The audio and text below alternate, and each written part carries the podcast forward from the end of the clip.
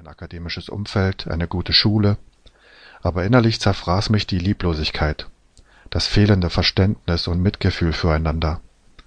Jeden Tag im Kleinen und Großen zu erleben, was Menschen einander antaten, tötete mich Stück für Stück. Ich zog mich immer weiter in mich selbst zurück. Nach dem Abitur suchte ich Zuflucht in der Kunst, fand aber keinen Halt. Die schönen Künste werden zum goldenen Käfig, der Elfenbeinturm zum verrottenden Gerippe, solange du mit der Welt nicht ausgesöhnt bist. Mein bester Freund seit Kindertagen pflegte seine persönliche Selbstheilung und rauchte Joints wie andere Zigaretten. Er hatte diesen Nimbus der Unantastbarkeit. Ich liebte ihn wie ein Bruder, weil er mir ein Gefühl der Geborgenheit gab. Wir konnten über alles reden und er wusste immer Rat. Er half mir, meine Gefühle zu beherrschen, vertröstete mich auf eine bessere Zukunft, war mir ein Licht in den dunkelsten Stunden. Eines Abends fand ich ihn in kuriose Zeichnungen vertieft, die er auf dem Boden ausgebreitet hatte und mit allerlei Andeutungen zugleich zeigen und verstecken wollte. Diese Geheimniskrämerei war typisch für ihn, aber an diesem Ausmaß doch unheimlich. Als er mir endlich einige Papiere zur Ansicht hinhielt, dämmerte mir, was geschehen war. Die Blätter zeigten obskure chemische Formeln und Ableitungen. Darunter stand Rabenmutter, Rabenfutter mit dazugehörigem Vogel, einem Baum und einem Grabstein. Mit stechendem Blick flüsterte er, ich solle sehr vorsichtig sein, was ich sagte. Die CIA höre mit. Ich verlor meinen besten Freund an einer Psychose und bekam ihn nie wieder zurück. Er wurde nie mehr derselbe. Die Medikamente schwemmten ihn auf, seine Gefühle, die guten wie die schlechten, wurden in Watte gepackt. Die Schwingen seiner kühn aufstrebenden Gedanken sind seitdem zusammengezogen, als hätte er sie wie Ikarus an der Sonne verbrannt. Zu diesem Zeitpunkt war ich selbst schwer depressiv. Ich stand am Anfang meines Lebens, am Anfang meines Studiums, aber meine Kräfte schwanden, als hätte mich jemand zur Ader gelassen. Ich musste mehrere Stunden am Tag schlafen, um mich wieder zu sammeln. Es kostete mich jeden Tag mehr Kraft, überhaupt noch aufzustehen.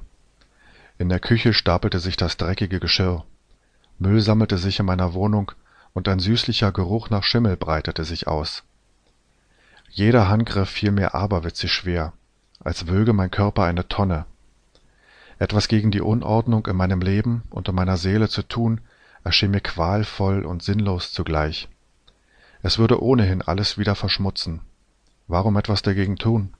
Warum sich weiter quälen, wenn ohnehin alles dem Untergang geweiht war? Die Seele füttern, der Blick zurück erscheint mir heute wie ein Blick in ein anderes Leben. Obwohl mich zeitlich nur zehn Jahre von dem Menschen trennen, der ich damals war, scheinen es mehr als hundert Jahre zu sein. Die Erinnerungen an damals sind wie Erinnerungen an einen Freund, den ich gut kenne.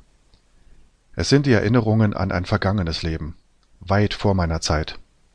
Das bin schon lange nicht mehr ich. Jedes meiner Atome wurde inzwischen ausgewechselt. Und doch erinnere ich mich, dass mir sogar die kleinen Freuden des Lebens verwehrt wurden. Versuchte ich mit einer Frau zu schlafen, erlitt ich Schmerzen, als würden mir Lötkolben ins Fleisch gedrückt. Jede Nacht wurde ich von Ängsten gebeutelt. Ins Bett zu gehen, war wie das Betreten einer Folterkammer. Es war mir ein Rätsel, wie im Schlaf Erholung möglich sein konnte, da ich mich jeden Morgen schlimmer fühlte als am Abend zuvor.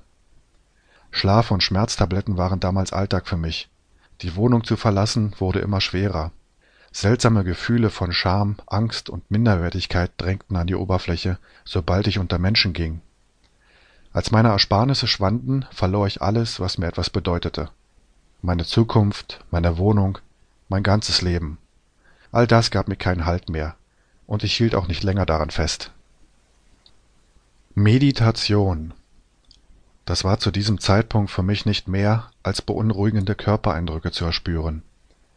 Mal bekam ich das Gefühl, ein Ballon würde in meinem Bauch aufgeblasen, mal schienen Horden von Insekten über meine Arme zu krabbeln, oder Stromschläge zuckten plötzlich durch meinen Körper. Langsam begriff ich, dass diese Körpereindrücke mit einer ungewöhnlich hohen Wahrscheinlichkeit auftraten, wenn ich in bestimmte Bereiche meines Körpers hineinfühlte. Lenkte ich meine Aufmerksamkeit zum Beispiel in den Unterbauch, fühlte ich ein seltsames Druckempfinden, wie von einem Ballon.